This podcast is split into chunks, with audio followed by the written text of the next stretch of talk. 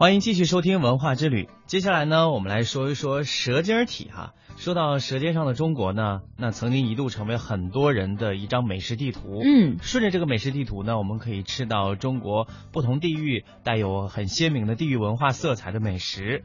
武汉啊，有十三名高中生，他们也是借鉴了中央电视台这一档经典节目，拍摄完成了一部关于自己学校食堂的短片，取名叫做《舌尖上的枫叶》。那这部十分钟短片呢，获得了加拿大温哥华电影学院的青睐。在不久之前呢，举办的第十一届枫叶国际教育博览会上，加拿大温哥华电影学院的老师为四名主创学生每个人颁发了最高。最高奖金额一点五万元的家园的这样一个奖金。嗯，伴随着熟悉的音乐，出生的太阳照亮清晨。武汉枫叶国际学校的食堂里已经摆放好了各式的美味早点。镜头扫过校园，学生们匆匆地走进餐厅。蒸饺是首先出场的美食，肉馅儿是蒸饺的精华。解说细数了制作蒸饺的九种配料，镜头也详细的记录了。剁馅儿、拌馅儿、包饺、上屉蒸熟的过程。看完这部美食小型纪录片《舌尖上的枫叶》，过早不禁想让人让人想大快朵颐。一千双手会做出一千种味道，而一万张嘴也可品出一万种味道。中国人的饮食在不同地域中迸发出的味道自有其风，而蒸饺尤甚。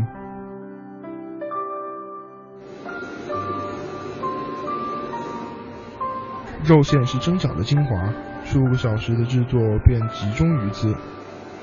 将猪肉剁成馅儿，加入酱油、新鲜的青菜、细嫩的葱花、酥稠的芝麻油、九种主料。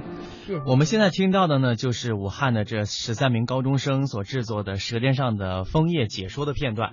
啊，虽然哈这解说听起来挺粗糙的，但是想象一下，它是一群高中生完成的，而且呢。可能这个配音嘛，他不是特别的擅长，也不是特别的专业，但是片子，呃，我在网上还点击看了一下，怎么样？觉得拍的还是不错的。嗯，对几个学生来说已经是很不错的哈，对，可圈可点。这部短片是武汉枫叶国际学校学生会十三名同学一起拍摄完成的。那么高二学生龚铁超呢，他是这一集我们听到的是过早哈这一集的编剧，他说呢。在今年的三月，校学生会主席在观看《舌尖上的中国》的时候，就想到了学校的食堂里也有很多的美味，于是就决定啊拍摄这部短片。他和同伴们挑选了蒸饺、公婆饼，还有豆皮、皮蛋瘦肉粥等这四样最受欢迎的过早食品出镜了。嗯，过早的拍摄总负责人高二学生付丽介绍说。策划、编剧、拍摄、剪辑、配音，都是同学们利用业余时间完成的。这部短片耗时三个月完成。今年六月推出以后呢，立刻受到了学校教职员工和同学们的喜爱和热议。那么，温哥华电影学院的老师来到武汉，在学校教学楼的屏幕上看到了这部小型纪录片，感觉很有趣，就立刻把它发往了加拿大。温哥华电影学院中国办公室代表王丽莎说。这部短片人物情节完整，画面干净流畅，不但记录了美食故事，还体现出对劳动的尊重，机境完美。这群高中生的功底不错，学院决定啊授予四名主创学生每人一点五万加元的最高额奖学金，折合人民币大约是七万元。